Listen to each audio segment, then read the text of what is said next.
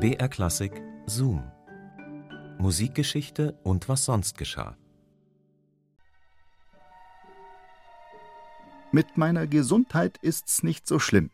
Allerdings werde ich froh sein, wenn dieses ominöse 1926er Jahr vorüber sein wird, denn es ist das 52. Jahr meiner Geburt, 4 mal 13, und das 26. 2 mal 13 nach 1900, welches wiederum das 26. 2 mal 13 nach meinem Geburtsjahr ist. Also 1874 plus 26 plus 26 ist 1926. Und es hat auch gleich mit meiner Operation begonnen.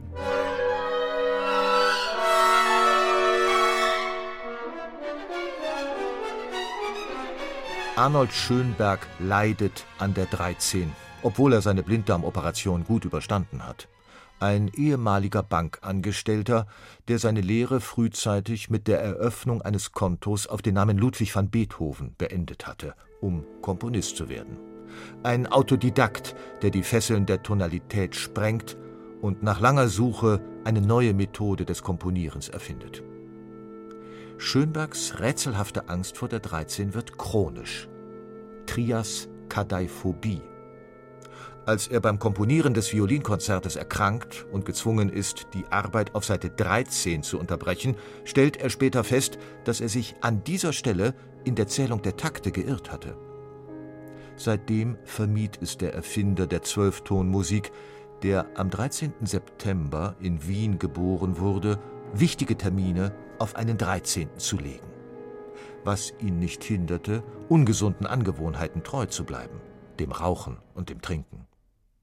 Einmal berichtet der Komponist einem Freund, er habe anlässlich einer Party lauter Alkohol geschenkt bekommen. Und eben jetzt, wo ich nicht trinke. Aber wenn ich das Rauchen aufgebe, wird das Trinken wieder Freude machen.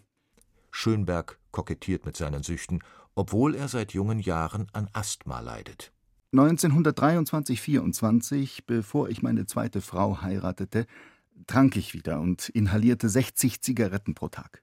Um die Folgen dieses Übels zu bezwingen, handelte ich sehr töricht. Ich trank außer Likör jeden Tag drei Liter starken Kaffee und nahm Codein und Pantopon. Das half mir ein wenig, obwohl es im Grunde immer schlimmer wurde.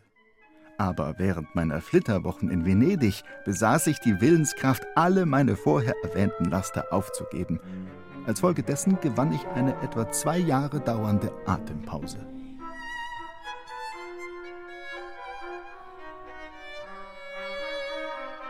Schönberg bekommt wieder Luft dank einer schönen Frau. Gertrud, die Schwester seines Schülers Rudolf Kohlisch eine Schauspielerin, 26 Jahre jung und halb so alt wie der Komponist. Der verliebt sich in Gertrud, als er um seine erste Frau trauert, die an Krebs gestorben ist. Schönberg beginnt, auf sein Äußeres zu achten, kleidet sich elegant, schwärmt plötzlich für Jazzmusik, zieht in Wien mit Freunden nächtelang durch Bars und stürzt sich wenig später gemeinsam mit seiner jungen Frau ins Berliner Großstadtleben. Das Paar besucht gemeinsam Boxwettkämpfe und reist viel. Der Urlauber Schönberg bevorzugt Ferien am Meer oder am See, geht schwimmen oder rudern. Kaum als Professor für Komposition nach Berlin berufen, richtet sich der Komponist in der Akademie der Künste ein Ping-Pong-Zimmer ein, wo er sogar Turniere veranstaltet. Schließlich verfällt er im Alter von 53 Jahren seiner größten sportlichen Leidenschaft, dem Tennisspiel. Ihr Mann habe sich geschmeichelt gefühlt, so erinnert sich die junge Ehefrau an Schönberg, wenn er aufgrund seiner Erscheinung, klein, drahtig, braun gebrannt, auf dem Platz für den Tennislehrer gehalten wurde. Und im gemeinsamen Ehetagebuch, dem Artrud-Journal diagnostiziert der Komponist seine spät entbrannte Liebe zum Spiel. Ärztliche Nachricht. An dem bekannten Komponisten A.S. wurde der Ausbruch einer Mechogenensis sporticae seniliae konstatiert. Zunächst lässt sich nichts anderes an, als die weitere Entwicklung der Krankheit abzuwarten. Das heißt, man muss ihn von seinen Sporterfolgen reden lassen. Man braucht ja nicht zuzuhören. Jahre später im Exil in Los Angeles schlägt er regelmäßig gegen George Gershwin auf. Ich möchte noch erwähnen, dass ich Tennis spielte bis 1942, also bis zu einem Alter von 68 Jahren. Ich fühlte, ich hätte es auch jetzt nicht aufgeben sollen. Der Notwendigkeit, sehr tief zu atmen, wenn ich hinter einem Ball herrennen oder ihn stark aufschlagen musste, schiebe ich den besseren Zustand meines Asthmas zu. In diesen Jahren hatte ich nur wenige Beschwerden davon.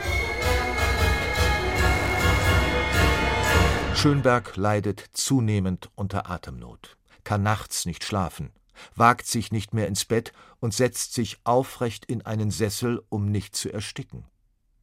Als der Arzt ein neues Asthmamittel erprobt, wird Schönberg unerwartet schläfrig, legt sich entgegen seinen Gewohnheiten mittags ins Bett.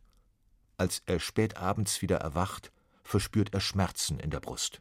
Ich dachte, ich hätte einen Herzanfall, aber er konnte nichts an meinem Herzen feststellen.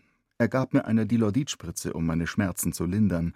Das half sofort. Aber nach zehn Minuten verlor ich das Bewusstsein, hatte keinen Herzschlag oder Puls mehr und hörte auf zu atmen.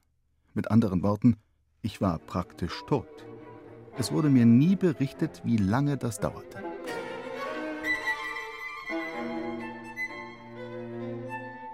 Schönberg überlebt seinen ersten Todesfall, wie er später scherzt, dank einer weiteren Spritze ins Herz. Kaum auf dem Weg zur Besserung setzt er seinen Infarkt vom 2. August 1946 in Töne in seinem Streichtrio Opus 45, komponiert in strenger Zwölftontechnik. Eine humoristische Darstellung seiner Krankheit, wie Schönberg behauptet. Wenn man sterben kann, was schwer ist, kann man auch leben, hatte er einmal in einem Aphorismus bemerkt und lässt im Trio einen Wiener Walzer anklingen gebrochen. Nur kurz. Schönberg leidet seit dem Infarkt an einer Herzschwäche. In seinen letzten Jahren ist er immer wieder ans Bett gefesselt. Die Beine schwellen an, Wassereinlagerungen. Der Komponist magert ab, weil er Angst hat zu essen. Das Einzige, was lebend an ihm war, war sein Geist, erinnert sich seine Frau an ihn.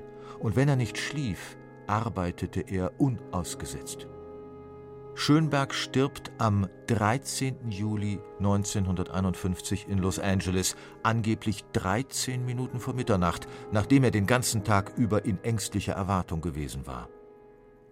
Schönberg liegt in Wien auf dem Zentralfriedhof, Ehrengrab Nummer 21, Gruppe 32c. Eine Skulptur aus Marmor, ein Würfel, der entgegen allen Gesetzen der Schwerkraft auf einer Spitze stehend zu schweben scheint. Einem Freund hatte der Zwölftöner einmal sein Herzensanliegen verraten.